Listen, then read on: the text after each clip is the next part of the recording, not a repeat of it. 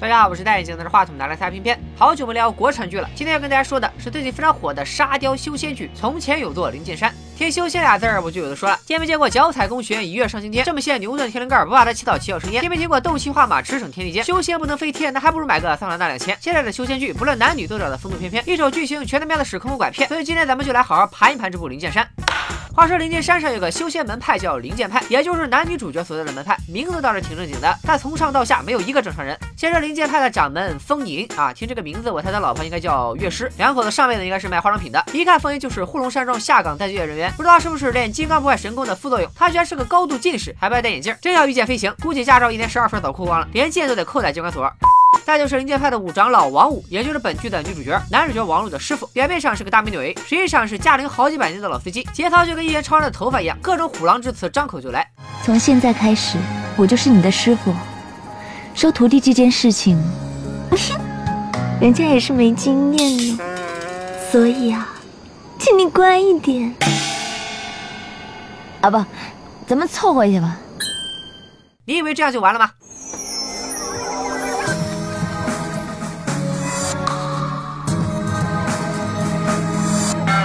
先别急着睡，咱们还有要事要办。我不是这样的人啊。你不愿？那也不是，其实……你发育了吗？赶紧过来做一下资质小测试。这种丧心病狂的骚话，每集都能有个两到三回，大家认出来没有？女主其实就是《妖猫传》里杨贵妃的扮演者张蓉蓉，敢演古代四大美女，颜值还是相当能打的。只要不说话的时候呢，还是能 get 到她的颜值的。但是每次一开口就跪了，长得这么好看，要是个哑巴就好了。最奇葩的还要数灵剑派的七长老，给你们看看他这个出场。我是灵剑派七长老奥关海。你是个黑人，你就敢叫奥关海啊？那你们门派是不是还有什么川建国、朴振华呀？不过这个七长老最奇葩的还不是他的名字，而是他一口正宗的东北大碴子。师姐，别开玩笑了，笑柳离可是我真传弟子，境界不低呀。我看王璐还没入门呢。我估计灵剑山这疙瘩可能离这铁岭比较近，再加上这个黑土地嘛，说不定真的能找出个黑人来。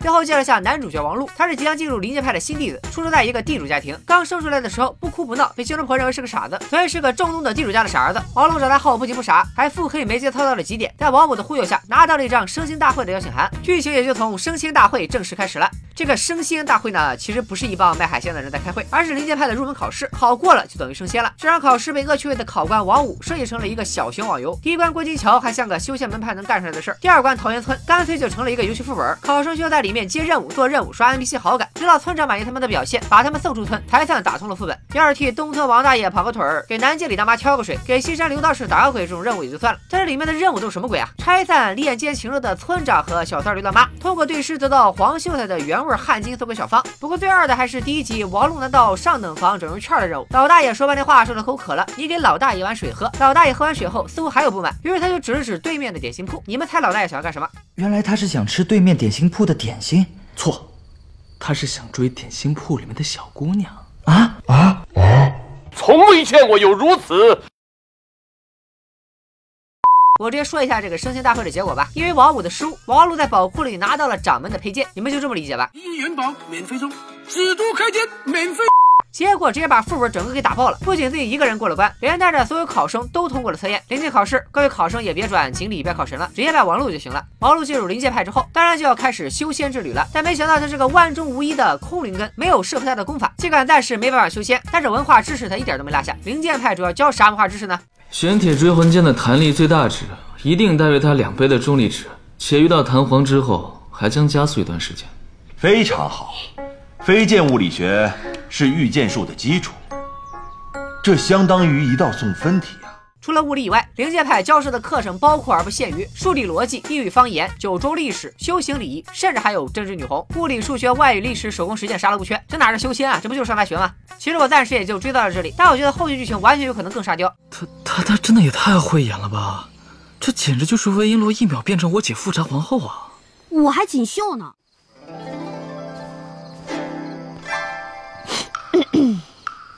小姐姐，你知道县衙怎么走吗？小姑娘，你瞎了，小心被谁劫色都不知道。嗯，你再看看人家是谁。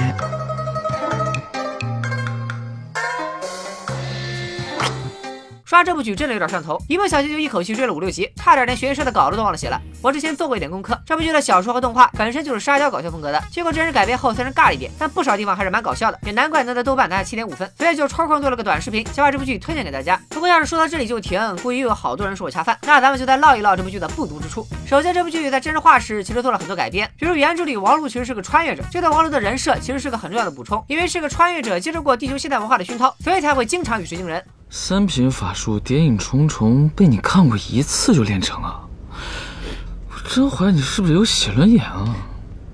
那又是何物？如果我没猜错的话，这悬崖的前方就是副本的入口。